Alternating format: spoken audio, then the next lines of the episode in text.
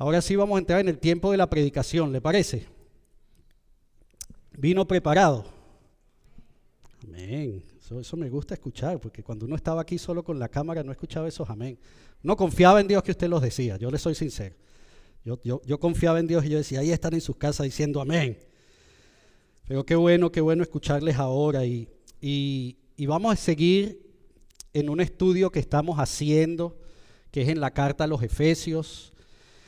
Hemos hecho, ah, nos hemos detenido ahí, hemos hecho un alto las últimas dos semanas y por motivos evidentes, hace dos domingos tuvimos la bendición de retomar estos servicios presenciales y, estudiamos un salmo que nos habla mucho sobre ah, el momento que estaban viviendo hace más de dos mil años cuando fue escrito ese salmo, que es un momento muy parecido, porque así lo es los tiempos pueden ser que cambien, pero las situaciones muy probablemente no.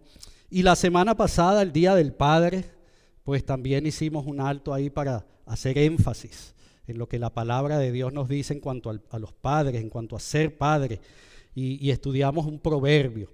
Y, y, nosotros hoy vamos a terminar el capítulo 2 de la carta a los Efesios. Yo le dije hace unas tres semanas que era una predicación que aunque no era una predicación en dos partes, eran dos predicaciones independientes. Le dije que pudiera ser una continuación. La idea era hacerla en dos domingos seguidos, pero el Señor tenía otros planes que, que no vamos a discutir, sino más bien nos alegramos por esos planes que Él tenía para nosotros de regresar al templo. Ah, pero hoy quiero retomar eso, quiero retomarlo conforme a lo que hemos estado estudiando, no en este capítulo 2 solamente, sino en la carta a los Efesios. Es un estudio que queremos hacer con el mayor detalle posible. Comenzamos ah, y cuando lo hicimos, incluso hicimos una introducción hablando de los antecedentes de la ciudad de Éfeso, hablando de los antecedentes de ese grupo que comenzó esa comunidad de creyentes, los antecedentes incluso un poco de Pablo, quien fue ah, el pionero, por así decirlo, el que impulsó eh, eh, eh, esa comunidad y, es, y otras comunidades de creyentes. Y, él escribe esta carta y hemos dicho algunas otras cosas que es bueno recordar. Hemos dicho que cuando él escribe esta carta, él estaba en una prisión. él, él, él, escribe esta carta después de varios años que ya esta iglesia tiene en funcionamiento, la iglesia que se encuentra en esta ciudad de Éfeso. Así que hoy vamos a hablar sobre lo que Pablo termina diciendo en ese capítulo 2 pero que forma parte también del tema general de la carta. Y es que Pablo nos enseña lo que significa realmente ser miembro de una iglesia, ser miembro del cuerpo de Dios, ser miembro de la familia de Dios. Uno de los temas principales en toda la carta. Y, antes de meternos ahí de lleno, a mí me gustaría quizá traer a nuestra mente, eso no, eso no es lo que quería traer a la mente. Bienvenido también. Otra cosa que quiero traer a la mente es que yo no sé si a usted le pasa, pero cuando nosotros hablamos de, membresía, de ser miembro, generalmente eh, lo que pensamos es en palabras como compromiso, obligaciones, responsabilidades. Generalmente asociamos estas palabras con esto de ser miembro, en particular cuando hablamos la membresía de una iglesia, pero también una membresía en otro lugar. Muchas veces dejamos por fuera un aspecto vital y un aspecto que también forma parte, porque no voy a decir que esto que dije hace un rato no es, pero también forma parte, y es el privilegio que la membresía trae. Ese aspecto muchas veces no lo dejamos por fuera cuando nos referimos a otras membresías, sea un club, sea eh, una organización conforme a los estudios que usted haya realizado, sea una organización a la cual usted pertenece porque tiene afinidad por algo. Y ahí posiblemente nosotros la parte del privilegio la sentimos, aun cuando está presente el compromiso, la responsabilidad. Pero por alguna razón y voy a decir lamentablemente, no siempre es así con la iglesia. Privilegio es una palabra que no asociamos con ser miembro de una iglesia. ser miembro de la familia de Dios. Probablemente, no es que no lo asociamos, pero probablemente es lo, es lo último que consideramos. Y sabe, yo puedo entender que Dios, siendo Dios, en su sabiduría, en sus designios, Él decidió que Él decidió darnos lo que llamamos el libre albedrío. Él decidió que nosotros de alguna manera tuviéramos capacidad de decidir, de alguna manera, que nosotros pudiéramos en algún momento decir sí o no a algunas cosas. Él lo quiso hacer así, no es de nosotros entenderlo, es, es parte de su misterio, pero muchas veces esa libertad que tenemos nos da la impresión de que las cosas que nosotros podemos decidir, también nosotros podemos ponerle el valor. O también nosotros podemos ponerle el peso de qué tan importante es o no. Y no necesariamente es así, ¿sabe? Si hay algo que debemos tener presente y la Biblia nos enseña por completo desde el Génesis, desde el primer libro, hasta el Apocalipsis, la Biblia por completo, si hay algo que nos enseña, es el privilegio que nosotros tenemos de ser parte de la familia de Dios, de ser miembros de ese cuerpo, de ser miembros de la iglesia del Señor. Y sabe, hay un, hay un versículo que hemos ah, usado varias veces durante este estudio en la carta a los Efesios, ahí mismo en Efesios, comenzando en el capítulo 1, los primeros cinco versículos, el, el versículo 5, dice, Dios decidió de antemano adoptarnos como miembros de su familia al acercarnos a sí mismo por medio de Jesucristo. Eso es precisamente lo que él quería hacer y le dio gran gusto hacerlo. ¿Sabes? Dios lo decidió. Algunas otras versiones, en vez de miembros de su familia, dice, somos sus hijos. Él decidió adoptarnos como hijos. Y, ser hijo es ser parte de la familia. Ser hijo es ser miembro de esa familia. Y eso es lo que Dios decidió. Y, cada uno de nosotros somos eso, somos eso, hijos. Y escuche bien con el, plural, con esa S al final, hijos. Hay uno, solo que es unigénito y primogénito. En algún momento hablaremos de eso, el único y el primero. Pero todos los demás, junto a Él, somos hijos de Dios. Dios decidió adoptarnos para ser miembros de su familia. Y sabe, no podemos ni debemos pensar en, este, en esta membresía, en ser miembros de la familia de Dios, igual que pensamos eh, sobre la membresía de cualquier otra cosa. No podemos ni debemos hacer eso. Debemos entender muy bien lo que realmente significa ser miembro de la iglesia. Y eso es lo que quiero que, nosotros podamos hoy desarrollar en los últimos versículos del capítulo 2 de la carta a los Efesios. Vamos a estar leyendo desde el versículo 11 hasta el final. Yo le voy a invitar a que se ponga en pie y busque ahí en la palabra del Señor, Efesios capítulo 2, los versículos 11 al 22.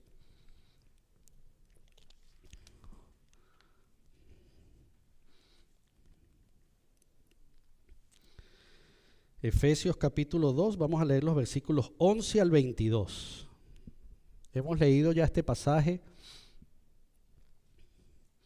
Antes vamos a reforzarlo hoy y quiero que lo leamos desde el versículo 11 completo para tener para refrescar en nuestras mentes el contexto completo de lo que ahí se nos dice.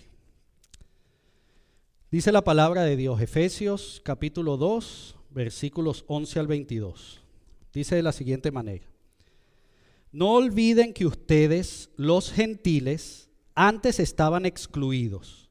Eran llamados paganos incircuncisos por los judíos, quienes estaban orgullosos de la circuncisión, aun cuando esa práctica solo afectaba su cuerpo, no su corazón. En esos tiempos ustedes vivían apartados de Cristo. No se les permitía ser ciudadanos de Israel y no conocían las promesas del pacto que Dios había hecho con ellos.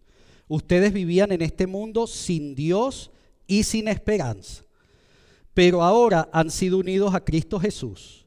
Antes estaban muy lejos de Dios, pero ahora fueron acercados por medio de la sangre de Cristo. Pues Cristo mismo nos ha traído la paz. Él unió a judíos y a gentiles en un solo pueblo cuando, por medio de su cruz en la cruz, por medio de su cuerpo en la cruz, derribó el muro de hostilidad que nos separaba. Lo logró al poner fin al sistema de leyes, de mandamientos y ordenanzas. Hizo la paz entre judíos y gentiles al crear de los dos grupos un nuevo pueblo en él. Cristo reconcilió ambos grupos con Dios en un solo cuerpo por medio de su, de su muerte en la cruz. Y la hostilidad que había entre nosotros quedó destruida. Cristo les trajo la buena noticia de paz tanto a ustedes, los gentiles, que estaban lejos de Él, como a los judíos que estaban cerca. Ahora todos podemos tener acceso al Padre por medio del Espíritu Santo, gracias a lo que Cristo hizo por nosotros. Así que ahora ustedes, los gentiles, ya no son unos desconocidos ni extranjeros, son ciudadanos junto con todo el pueblo santo de Dios, son miembros de la familia de Dios. Juntos constituimos su casa, la cual está edificada sobre el fundamento de los apóstoles y los profetas, y la piedra principal es Cristo Jesús mismo. Estamos cuidadosamente unidos en Él y vamos formando un templo santo para el Señor. Por medio de Él, ustedes, los gentiles, también llegan a formar parte de esa morada donde Dios vive mediante su Espíritu. Vamos a orar. Padre, yo te doy gracias una vez más por este tiempo que nos estás dando en esta tarde, Señor. Gracias por la bendición que es poder venir delante de ti, Señor. Tomar este tiempo, Señor, que te pertenece en este tu día y poder presentarnos, Señor. Poder alabarte y adorarte libremente, Señor, como podemos hacerlo. Te damos gracias por eso, Señor, y, y te seguimos pidiendo que, que por favor no permitas que esta libertad, Señor, que tenemos de, de alabarte, de adorarte, de ser iglesia, nos limite en el hecho de entender lo grande que es esto, Señor. Poder estar en tu presencia misma, Señor. Poder presentarnos delante de ti, adorar tu nombre, reconocer tu grandeza, Señor. Te damos gracias, Padre, por este tiempo que hemos tenido a través de, los cantos, a través de, de nuestras ofrendas, a través de nuestro tiempo entregado a ti. Ahora, Señor, te pedimos que por favor nos hables por medio de tu palabra. Que tú por favor sigas hablando a nuestras vidas conforme a lo que tienes para nosotros. Lo que quieres enseñarnos de forma individual a cada uno.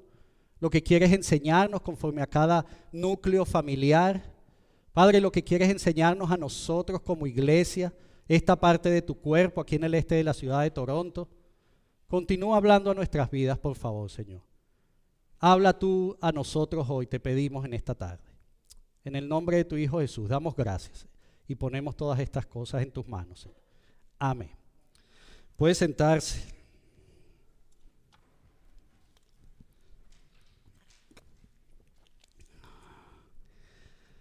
Hoy vamos a estar hablando de un tema bien interesante, un tema que nosotros como iglesia, para los que tienen ya un tiempo aquí entre nosotros, nosotros como iglesia hemos desarrollado ya un par de veces. Es algo que como iglesia que, ha estado en proceso de, nacer, de crecer, eh, hemos entendido que necesitamos conocer y que hoy a través de la carta a los Efesios, Pablo nos escribe y es un tema muy importante. No importa si, si esta iglesia llega a tener 15, 20, 40 años y los, y los vamos a celebrar. Yo, yo, me iba a detener ahí, pero sí, los vamos a celebrar esos 40 años también en algún momento, si el Señor no viene antes. Pero igual en ese tiempo va a ser un tema muy importante y es el aspecto de ser miembros, ser miembros de su cuerpo, ser miembros de la familia de Dios, ser miembros de su iglesia. Un aspecto que nosotros debemos entender y conocer muy bien. Y ese es el título que le he puesto a la predicación en esta tarde, entendiendo la membresía de la iglesia. Entendiendo la membresía de la iglesia. Como le dije, tema fundamental aquí en la carta a los Efesios y en muchas de las cartas de Pablo. Y hoy estaremos desarrollando aquí en, en el pasaje que leímos tres aspectos importantes que podemos y debemos nosotros conocer para nosotros verdaderamente entender. Si tenemos como meta, no sé si es, si, es parte de su meta en lo personal, no solamente entender qué es ser un discípulo, qué es ser parte del cuerpo, sino entender esa membresía para poder llevarla a la práctica. Este, esta porción de este capítulo nos ayuda muy bien. Y lo primero que necesitamos hacer son tres aspectos que vamos a estar viendo y lo primero que necesitamos hacer es conocer qué es la iglesia. Algo que ya nosotros hemos hablado varias veces, hoy voy simplemente a, reforzar un poco algunas cosas que ya hemos dicho. Necesitamos conocer qué es la iglesia para después nosotros entender la membresía desde una perspectiva individual, cada uno de nosotros entender esa membresía y después nosotros poder conocer esa membresía desde la perspectiva corporal, todos juntos. Eso es lo que vamos a desarrollar en los próximos minutos. ¿Y qué es la iglesia? Y antes de yo decirle nada, nosotros tenemos un video para pasar, no sé si ya estamos listos con el video. Yo le voy a pedir primero que usted vea este video antes de que comencemos a hablar. Un video que creo que ya hemos visto acá también en algún momento. Cuando lo tengas lo puedes. What is the church? Is the church a building? Is the church a pastor? Or the staff? Is the church the music? the tradition or the ministries. These are all good things, but they are not the church. Take them away, and the church is still here. Why? Because you are still here. The church is you. The church is you with a purpose. The church is you on a mission. The church is you with a plan. A simple plan to plug into God at a weekend service.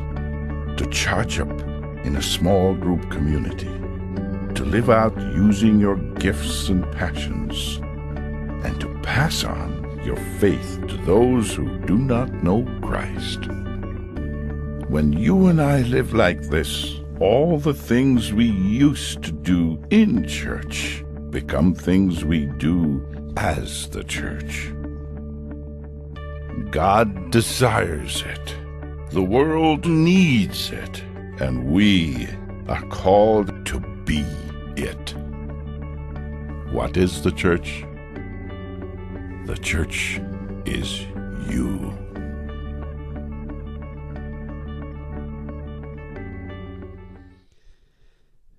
¿Qué es la iglesia? La iglesia eres tú. Video que creo que apunta bien directo a, a, ese primer aspecto que quiero compartir con ustedes. ¿Qué es la iglesia? Si nosotros deseamos, anhelamos, buscamos entender lo que es la membresía de una iglesia, lo primero que necesitamos conocer es qué es la iglesia. Y como le dije antes, lo hemos hablado varias veces, es un tema que, que no es nuevo, hemos hablado de lo que verdaderamente la palabra de Dios nos dice cuando se refiere a la palabra iglesia. La palabra de Dios, de hecho, eh, usa la palabra en griego eclesía. Lo hemos dicho aquí algunas veces, eclesía es lo que significa para nosotros hoy iglesia. Pero eclesía no era, no era una palabra nueva en ese momento cuando la estaban usando y no era una palabra que buscaron para referirse a esto que nosotros conocemos como iglesia hoy. Por el contrario, fue una palabra que la iglesia adoptó, que ya era una palabra de uso común. Eclesía lo que significaba era asamblea o asociación de individuos, de personas, con un propósito principal, con un propósito único. Las personas hacían eclesía cuando se reunían a, discutir asuntos eh, de la comunidad, a discutir asuntos políticos, a discutir otro tipo de asuntos. Ellos hacían eclesía. Y empezaron a llamar a los cristianos. Bueno, a decir verdad, no sé si empezaron a llamarlos o la iglesia propiamente adoptó ese término. Pero el hecho, es que empezamos a llamarnos eclesía porque somos un grupo de personas reunidas con un propósito único, con un propósito particular que nos une. Y eso es iglesia. La iglesia son las personas. Eso fue precisamente lo que Jesús dijo la primera vez que se usó el término iglesia en la Biblia. Y eso está en Mateo capítulo 16, cuando Jesús está hablando, cuando Jesús le está diciendo a Pedro que él va a edificar su iglesia. Jesús no se estaba refiriendo a que él iba a construir un templo. Jesús no estaba diciendo que él iba a hacer un edificio, que iba a edificar. Jesús estaba diciendo que iba a edificarnos a nosotros, las personas. Si usted lee el contexto completo y después entendemos lo que Jesús está haciendo referencia.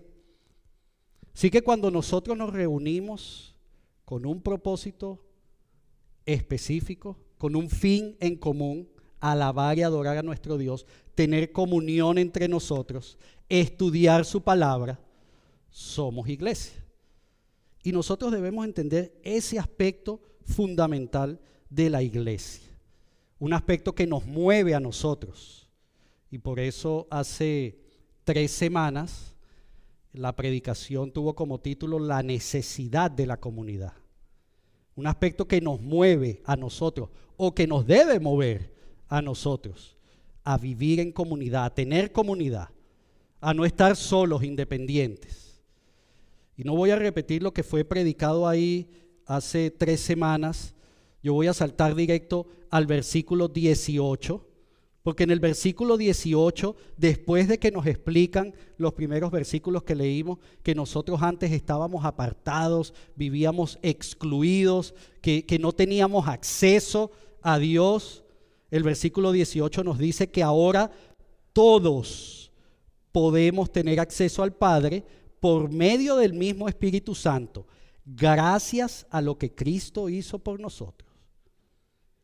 Ahora, ¿qué dice, qué dice, qué dice ese pasaje, Diego? ¿Qué dice ahí? Ahora, todos, todos, todos. Yo no sé si usted sabe quiénes son todos, pero todos son todos. No me voy a poner muy técnico en eso. Pero ahora todos podemos tener acceso al Padre. Y sabe, nosotros podemos hacernos la pregunta, pero, pero ¿cómo es esto? Y bueno, es que Pablo nos está explicando exactamente eso. Ese video que acabamos de ver nos dice en detalle, en dos minutos, creo que de una manera muy directa nos dice qué es la iglesia. Nosotros necesitamos entender qué es la iglesia. Para nosotros podemos conocer cómo hacer iglesia. ¿Y cómo hacemos iglesia? Bueno, precisamente para eso necesitamos entender que somos miembros. Pero necesitamos entender esa membresía desde dos aspectos, desde un aspecto individual y desde un aspecto corporal. Y el segundo punto que vamos a ver es el ser miembro con la perspectiva individual. Y fíjese como dice el versículo 19. El versículo 19 dice, así que ahora ustedes, los gentiles, ya no son unos desconocidos ni extranjeros, son ciudadanos junto con todo el pueblo santo de Dios. Son miembros de la familia de Dios. ¿Sabe?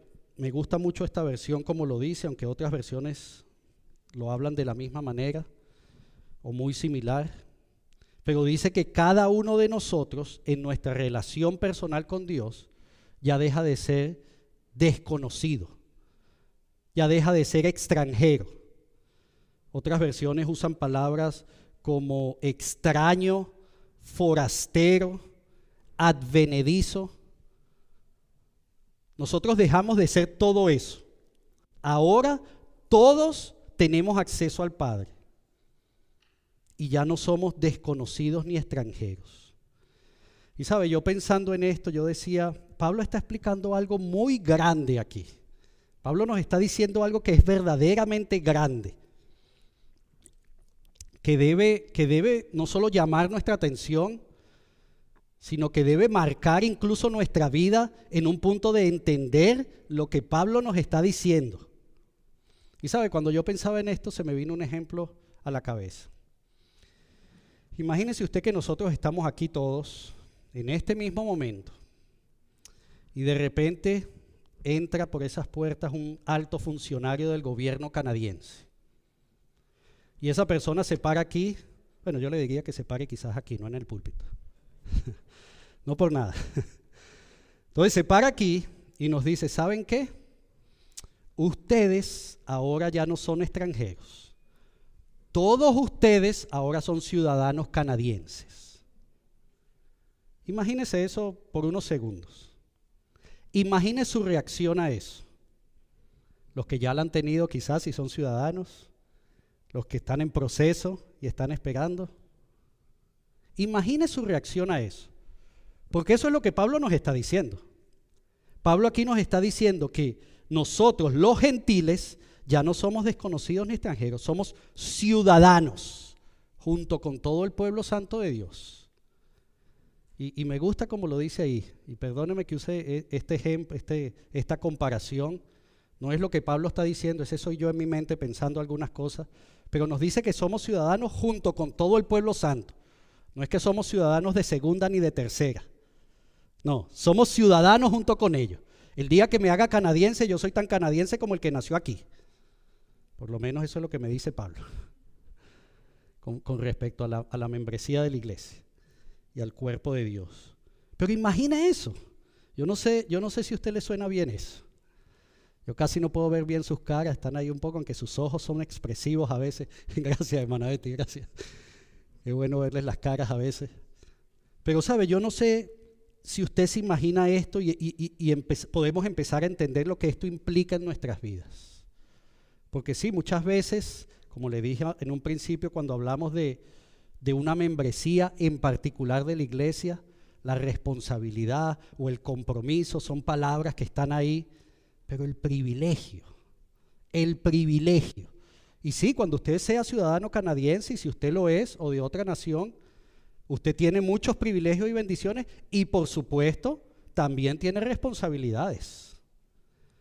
Yo, no, yo no le aconsejo a los que viven acá y son ciudadanos y residentes que dejen de pagar sus taxes, ¿sabe? No, no haga eso, entre otras responsabilidades. Hay responsabilidades, pero hay un privilegio. La primera reacción de todos, o por lo menos lo que me dieron a entender, fue que hay un privilegio grande si eso llega a pasar. Bueno, imaginemos eso en la perspectiva que Pablo nos está hablando, porque eso es precisamente lo que Pablo quiere que pensemos. Nosotros leímos el versículo 18 que nos dice que todos, todos podemos tener acceso al Padre. Y luego en el versículo 19 nos dice que somos miembros de la familia de Dios. Todos nosotros somos miembros de la familia de Dios. Ahora, permítame hacer un gran paréntesis aquí. Por alguna razón, por alguna razón, cuando esto sucede en la iglesia, aún a los que son miembros, aún a los que entendemos esa responsabilidad, pero ese privilegio, aún ahí nosotros empezamos a pensar bueno, pero, pero igual yo vivo mi vida cristiana independientemente. Mi relación con Dios es personal, así que yo vivo mi vida cristiana de una forma eh, directa y, y yo tomo mis decisiones y yo hago. Y sabe, eso no es precisamente lo que Dios quiere que hagamos. Eso no es lo que la Biblia nos dice que debemos hacer. Eso no es lo que hizo que Dios enviara a Jesús a este mundo por nosotros, ¿sabe?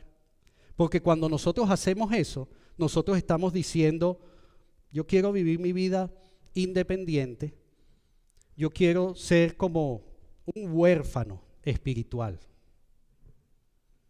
Y yo no sé si a usted le suena fuerte eso, huérfanos espirituales. Pero ese no es un ejemplo que yo le doy, ese es el ejemplo que nos da la palabra de Dios. Cuando los cristianos viven su vida de forma independiente, son huérfanos espirituales. ¿Sabes? Salmo capítulo 68, versículo 6. Le hace el Salmo 68 completo, o por lo menos los primeros versículos, se lo aconsejo. Y en el versículo 6, en la primera parte, nos dice que Dios ubica a los solitarios en familia. Otra versión dice que Dios hace habitar en familia a los desamparados. ¿Sabe? Si usted lee un versículo antes, de hecho nos dice que Dios es padre de los huérfanos, defensor de las viudas. Este es Dios y su morada es santa. ¿Sabe? Y este es un salmista escribiendo. Pero el mismo Jesús, el mismo Jesús en el Evangelio según Juan, el mismo Jesús nos dice que Él no nos va a abandonar y nos va a dejar solos como huérfanos. Juan capítulo 14, versículo 18, no sé si lo tengo ahí en la presentación, dice, no los abandonaré como a huérfanos, vendré a ustedes. Ese es Jesús hablando. Y Jesús lo hizo. Y ya Él cumplió. Él vino para no dejarnos huérfanos. Pero por alguna razón, en lo individual, nosotros no, no hemos entendido completamente lo que significa verdaderamente ser miembro de su familia, ser miembro de su cuerpo. ¿Sabe? La vida cristiana, la vida que Dios quiere para cada uno de nosotros, es una vida en familia. Es que nosotros podamos vivir una vida como parte, como miembros de su familia, que nos pertenecemos unos a otros. ¿Siente usted eso con, con su familia de sangre, con su núcleo familiar? ¿Se alegra, se duele cuando hay alegrías o cuando hay tristezas? Eso es lo que Dios quiere para nosotros. En ese aspecto individual, Dios quiere que nosotros seamos miembros porque somos miembros. Que nosotros en lo individual nos movamos a ser miembros, pero que en lo corporal lo hagamos también. Que nos movamos y que, y que seamos miembros unos de otros. Y ese es nuestro segundo aspecto, ser miembro en la perspectiva corporal. ¿Sabe? Y es que Pablo no se detiene explicando el detalle de lo que es la membresía como tal, de forma individual. Si nosotros leemos ese pasaje, él va de lo individual a lo corporal. En el versículo 20 comienza diciendo, juntos, juntos. Cada uno de ustedes nos dijo antes, todos podemos llegar a la presencia de Dios, versículo 18. Cada uno de nosotros tiene acceso directo al Padre y formamos parte de su familia, versículo 19. Juntos, versículo 20, juntos constituimos su casa. Juntos somos edificados, dice otra versión. Déjeme leerle un par de versiones que no sé si usted conoce, un par de versiones muy, muy buenas y apropiadas. Una de hecho se llama Traducción Lenguaje Actual la otra se llama Dios habla hoy. Y me gusta como, como, como nos dice el versículo 20 en esta versión. La, Dios habla hoy. El versículo 20 dice, ustedes son como un edificio levantado sobre los fundamentos que son los apóstoles y los profetas. Y Jesucristo mismo es la piedra principal. Ustedes son como un edificio a los que son constructores quizás eso le llega un poco más o se entiende. Pero ustedes, todos, todos nosotros juntos somos como un edificio que vamos armando. Fíjese cómo lo dice la traducción lenguaje actual, por lo menos la primera parte. Todo lo demás es muy similar. La primera parte dice, todos los miembros de la iglesia son como un edificio. ¿Sabe? Me gusta esta versión porque apunta directo a lo que Pablo está hablando. Y eso es lo, interesante de, conocer lo rico del idioma, el griego, cuando nos, da, nos habla en contexto. Está hablando a los hijos. Está hablando a los que somos sus hijos. Todos sus hijos juntos edifican. Van siendo como ese edificio. Pero sabe, no es cualquier edificio que está edificando el Señor. Porque Él continúa diciéndolo ahí en el versículo 21. Y el versículo 21 dice, estamos cuidadosamente unidos en Él y vamos formando, ¿qué dice ahí? Un templo santo para el Señor. ¿Sabe? No es cualquier cosa lo que Pablo nos está diciendo. En lo individual, por supuesto, hay responsabilidad, hay privilegio, pero en lo corporal,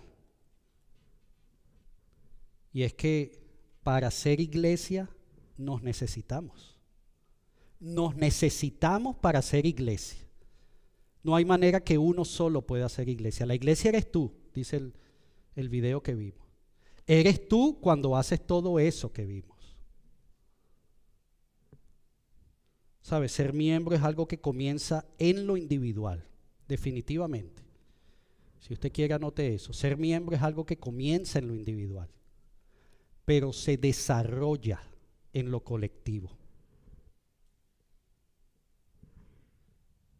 Quizá ahí usted puede tener respuestas a preguntas como, pero ¿por qué yo no crezco?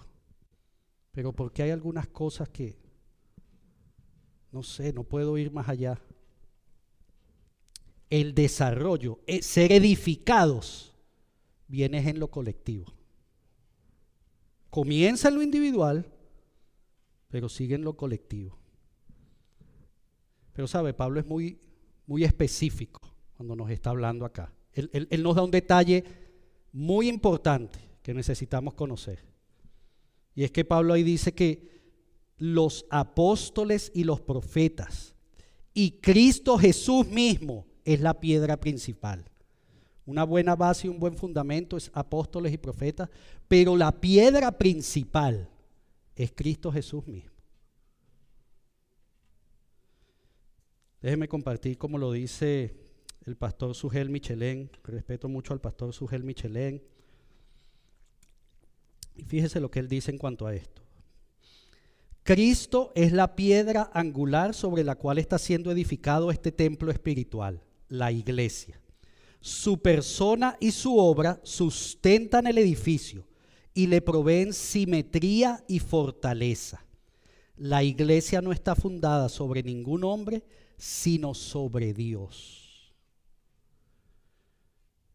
¿Sabe? Eso es algo que nosotros necesitamos más que entender, poner en práctica. Y una vez más, nos necesitamos para ser iglesia. ¿Es la iglesia el pastor? ¿Es la iglesia la música? ¿Los ministerios? La iglesia somos nosotros.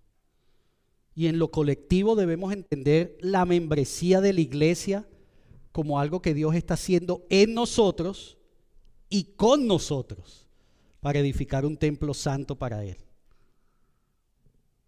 Él lo está haciendo en nosotros pero es algo también que hace con nosotros. Y no por ninguna otra cosa, sino para edificar un templo santo para Él. Así que si algo debemos entender es que la membresía no es solamente este aspecto individual. No, yo decido o yo pienso o yo creo, me gusta, no me gusta, entiendo, no entiendo. Eso es importante, conocer y entender es muy importante. Y, yo pienso y yo creo que comienza ahí. Ahí es donde comienza. Pero sabe, nosotros debemos recordar que es un privilegio. Y que, no, y que no es un privilegio solo para nosotros, que no es un privilegio que me es dado solo a mí, sino a todos aquellos que han sido llamados a ser hijos. Un privilegio que no es solamente para mi beneficio personal. Bueno, pero es que si yo no soy miembro, entonces está bien, yo me pierdo ese beneficio. Perdóneme, perdóneme que le diga esto. Usted se pierde ese beneficio, sí. Pero posiblemente por medio de usted ese beneficio también no puede llegar más allá, porque nos necesitamos juntos. Somos la iglesia. Y ese beneficio que obtenemos, ese privilegio, no es solo personal, es un beneficio colectivo. Fíjese como dice el versículo 22, es el versículo que cierra este capítulo. Versículo 22 dice, por medio de él, ustedes, los gentiles, ¿se acuerda que hablamos de eso en algunos estudios que hicimos antes? ¿Quiénes son los gentiles? En ese tiempo había dos distinciones, judíos y gentiles. Gentiles es el que no era judío. Así que si usted no tiene ascendencia judía, usted no es judío, somos gentiles. Y la palabra aquí está diciendo por medio de él, ustedes, los gentiles, también llegan a formar parte de esa morada donde Dios vive mediante su espíritu. Escuche esto que nos está diciendo Pablo. Nosotros los gentiles hemos sido y somos los principales beneficiados con esto que está haciendo el Señor, con ser miembros de su cuerpo. Era algo que mucho pensaba que estaba ya destinado solamente para un grupo, no sé si usted sabía eso. Pero muchos pensaban, no, eso no es para mí, yo nunca voy a poder llegar a eso. Pero Dios arregló eso. Y Dios nos dice que ahora todos podemos ser parte. Y que todos podemos formar parte de esa morada donde Él vive mediante su espíritu. ¿Sabe? Posiblemente nosotros, retomando el aspecto individual, posiblemente nosotros hemos escuchado, posiblemente repetimos o, o nos conocemos un versículo de la Biblia que habla de que cada uno de nosotros somos templo del Espíritu Santo, somos morada. Lo conocemos, si usted no lo, no lo había escuchado antes, está en la primera carta a los Corintios, capítulo 6, versículo 19, y es el mismo Pablo, de hecho.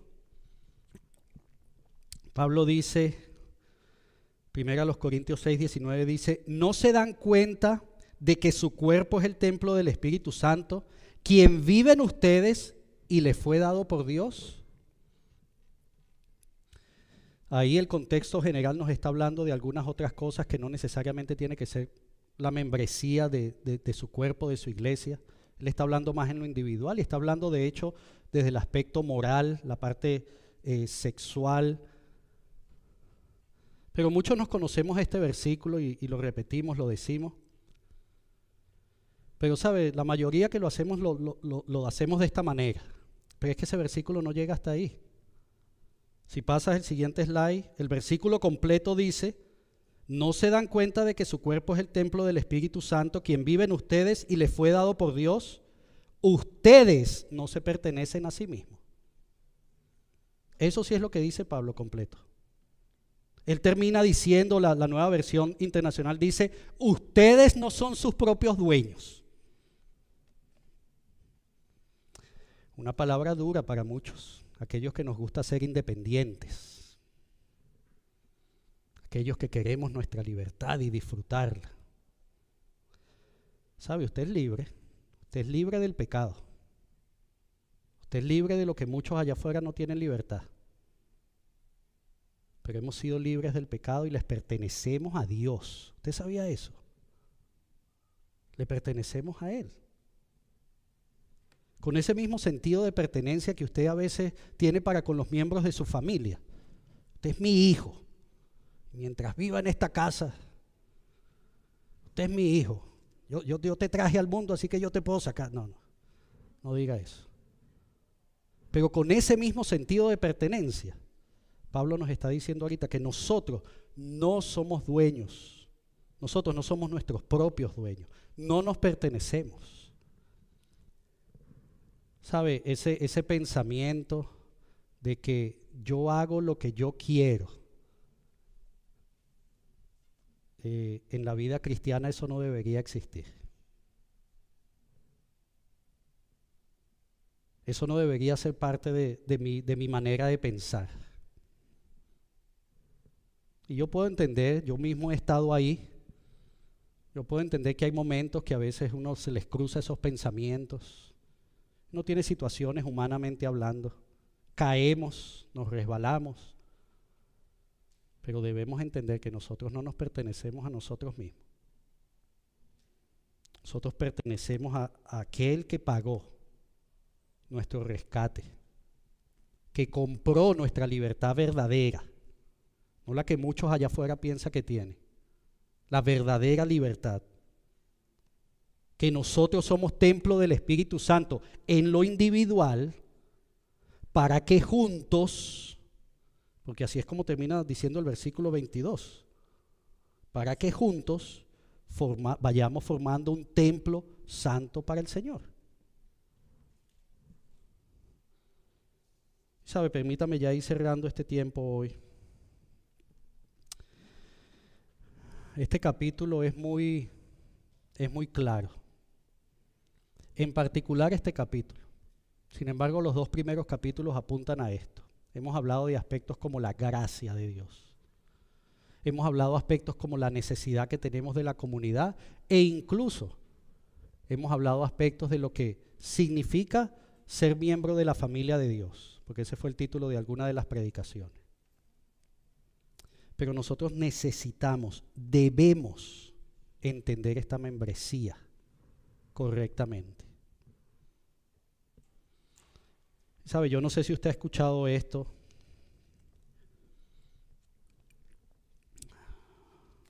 Pero hoy por hoy, voy a decir lamentablemente, tristemente, se ha vuelto muy común escuchar frases como, yo no creo en esto de ser miembro.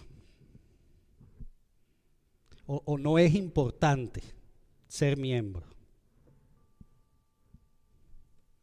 Incluso muchos nos hacemos la pregunta y ahí yo pudiera decir que la pregunta pudiera tener validez si, si verdaderamente estamos buscando entender y conocer. Muchas veces nos preguntamos, ¿por qué debo ser miembro? Una pregunta que pudiera ser muy válida. ¿Sabe? Y aunque pudiera parecer común hoy escuchar esto, no deja de ser muy lamentable. Yo espero que llegue ese momento en donde eso no se nos haga para nada común a nosotros. Escuchar cosas como esa o aún decirlas. Porque eso más bien lo que hace es hablarnos de la necesidad que tenemos nosotros de entender verdaderamente, correctamente, a la luz de la palabra de Dios, lo que es la membresía. ¿Sabes? Si nosotros queremos verdaderamente ser edificados, ser un templo santo para el Señor, y, permítame ser bien directo y bien, bien específico. Yo personalmente no puedo conocer cuál es la razón por la que cada uno de ustedes viene cada domingo aquí a este lugar. Porque ustedes se conectan a la transmisión domingo a domingo. Porque en la semana estudiamos la palabra o oramos. Pero si lo que estamos buscando es crecer, si lo que estamos buscando es desarrollarnos, ser edificados, en Dios. Eso es algo que difícilmente, yo no voy a decir que es imposible, para Dios todo es posible, Él puede hacer lo que Él quiere. Si Él quiere edificar a una sola persona que está aislada, Dios es Dios. Pero difícilmente es algo que va a suceder de forma individual. Difícilmente eso es algo que va a suceder y me lo dice la palabra si nosotros no entendemos que es algo que sucede juntos, que nos necesitamos para ser iglesia, para ser ese templo santo.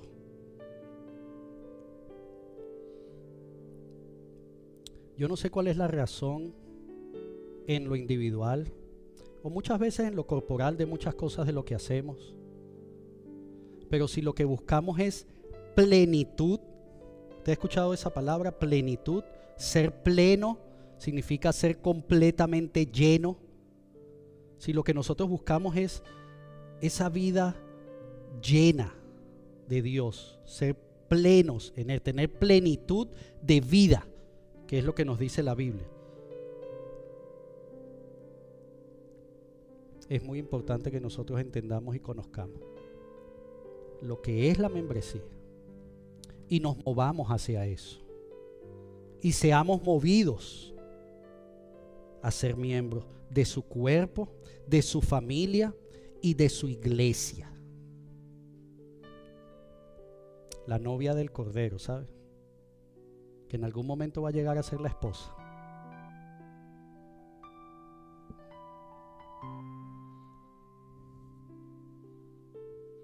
¿Sabes? Si nosotros leemos el último capítulo del, perdón, el último versículo del capítulo 1,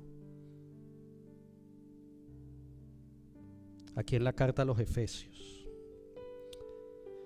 dice que, y la iglesia es el cuerpo de Cristo, Él la completa y la llena, y también es quien da plenitud a todas las cosas, en todas partes con su presencia.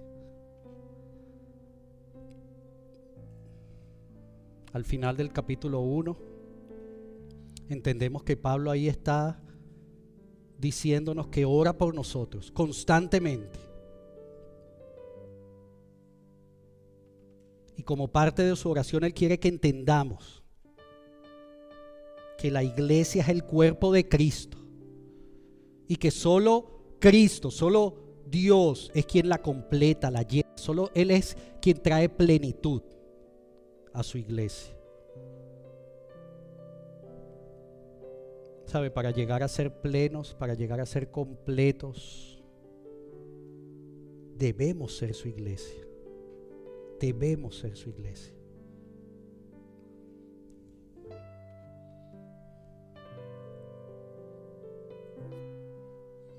No, es que ya no somos extranjeros ni, ni extraños. Dios ya nos hizo ciudadanos. Pero ahora depende de cada uno de nosotros vivir esa ciudadanía. ¿Se acuerda el ejemplo que le puse al principio? ese alto funcionario del gobierno que le dice ahora usted es ciudadano de este país. ¿Sabe? Eso es lo que Pablo nos está diciendo.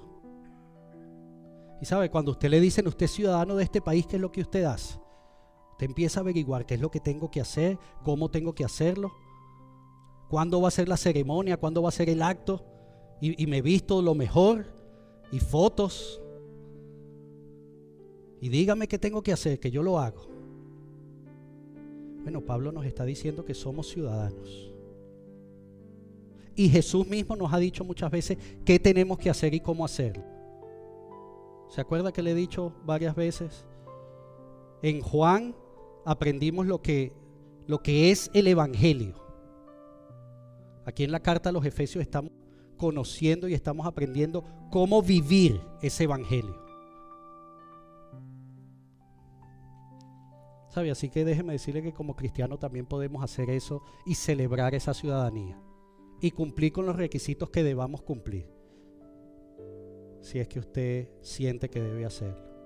Y si es que el Señor está llamando a su vida para hacerlo. Porque hay un aspecto muy importante que muchas veces dejamos por fuera. Yo hago todo lo que me pidan, pero no me pidan esto. ¿Por qué debo ser miembro? ¿O por qué me debo bautizar? ¿Sabe? El bautismo es la evidencia pública.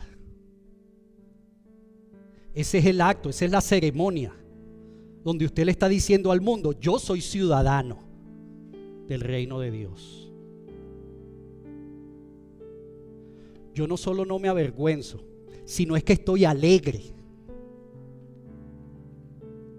Ese es el bautismo. Y nosotros constantemente estamos invitando a ser bautizados. y hoy yo quiero hacer eso. Yo quiero hacer una invitación pública una vez más. Si alguno de los que está acá o los que nos está viendo y está presente aquí en el país no ha dado ese paso de fe, no ha cumplido con esa ordenanza, porque forma parte de las responsabilidades, ¿sabe? Hay muchos privilegios y yo sé que todos buscamos el privilegio en todas las cosas. Por supuesto en la iglesia también. Pero hay responsabilidades. Y no nos gustan esas palabras, responsabilidad, compromiso.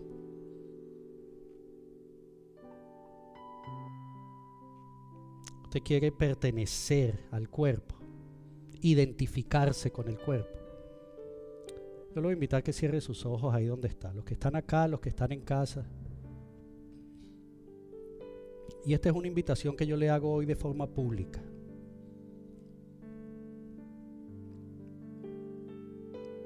No para que me responda a mí, no para que le responda a una iglesia, sino para que le responda a Dios. Si usted quiere dar ese paso de ser bautizado. Nosotros queremos aprovechar este tiempo de verano y tener un servicio de bautismo tan grande como pudiera ser cualquier ceremonia o aún mayor como pudiera ser cualquier ceremonia de, recibir una ciudadanía. Así que yo le voy a pedir que considere ahí delante de Dios. Entendiendo lo que Pablo, aquí al final de esta carta, entendiendo lo que Pablo nos habla sobre la membresía. ¿Sabemos verdaderamente lo que es iglesia?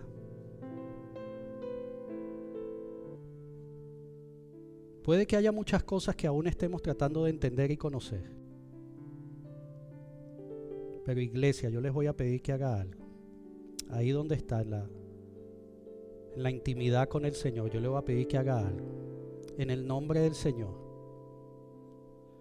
No se limite. No espere conocer todo. No espere entender todo. No espere estar 100% seguro. Si algo esta pandemia nos ha enseñado es que definitivamente hoy sabemos y mañana no. Seguro que usted conoce las noticias y usted está informado de las noticias de su país y del resto del mundo. Usted puede estar durmiendo y cualquier cosa puede pasar. Así que yo le pido ahí en el nombre del Señor, tome un tiempo ahí en la presencia de Él y converse con Él. Ábrale su corazón. Confiésele sus temores él los conoce. Expréselo. El por qué quiere o no quiere hacerlo. ¿Qué lo, qué lo detiene?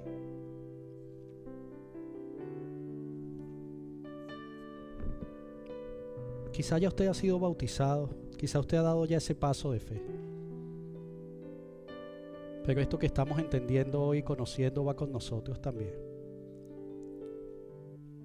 qué significa ser miembro en esa perspectiva individual y qué significa verdaderamente ser miembro desde una perspectiva corporal. Tome un tiempo ahí, siga conversando con el Señor, siga ahí en la presencia de Dios.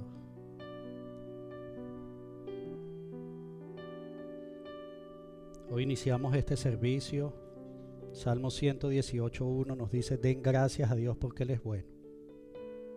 Su fiel amor perdura para siempre. Dele gracias a Dios porque Él envió a su Hijo. Lo envió a pagar un alto precio.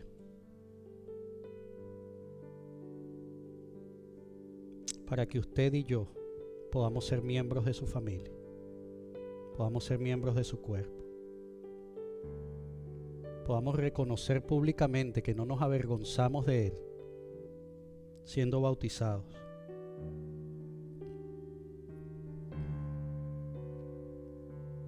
Podamos ser miembros de su iglesia como ese cuerpo local que Él ha destinado para eso.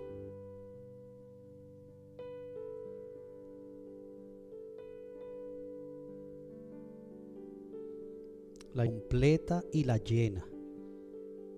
Y también es quien da plenitud a todas las cosas, en todas partes, con su presencia. Padre, en esta tarde te damos gracias por tu presencia, Señor. Por tu presencia en nuestras vidas. Gracias, Dios, por habernos rescatado. Por permitirnos ese privilegio, Señor de ser miembros de tu familia. Gracias, Señor.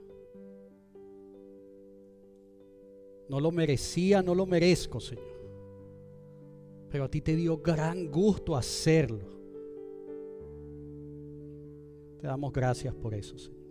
En esta tarde yo te pido, Padre, que por favor, Señor, tú continúes hablando a nuestras vidas. Nos continúes mostrando, Señor, qué debemos hacer. Ayúdanos, Señor, a responder conforme a lo que tu palabra nos dice. A ser verdaderamente miembros, Señor.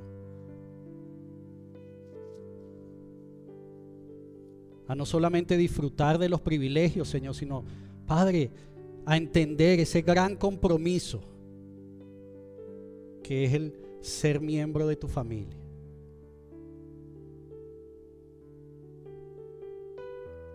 Nos ponemos en tus manos. Te doy gracias por este momento.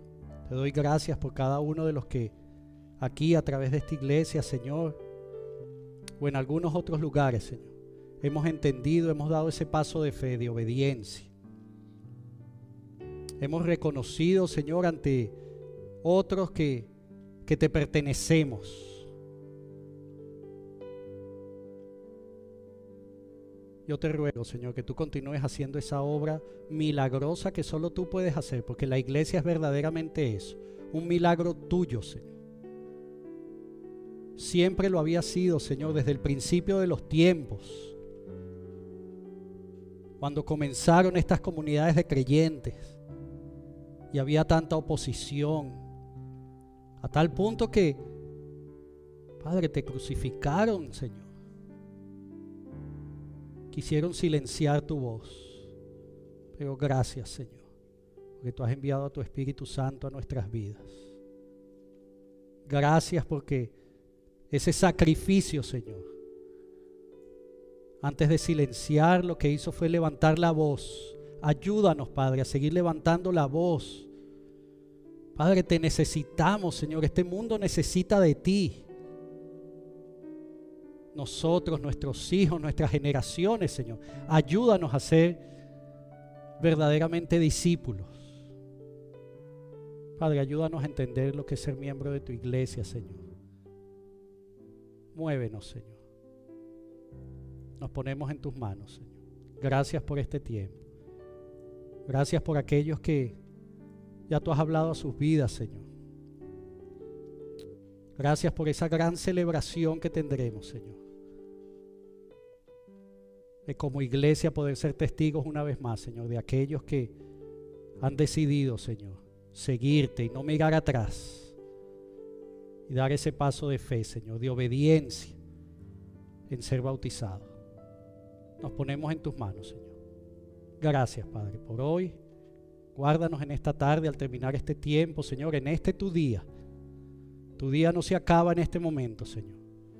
Ayúdanos a salir de aquí y que todo lo que hagamos, Señor, hoy, en tu presencia, Señor, continúe siendo para la edificación de nuestras vidas, Señor, para la edificación de tu cuerpo.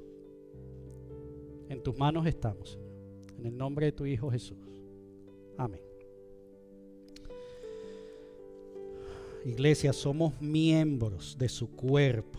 Nos pertenecemos unos a otros. Nos necesitamos para ser iglesia. No hay forma que ninguno lo pueda hacer en lo independiente.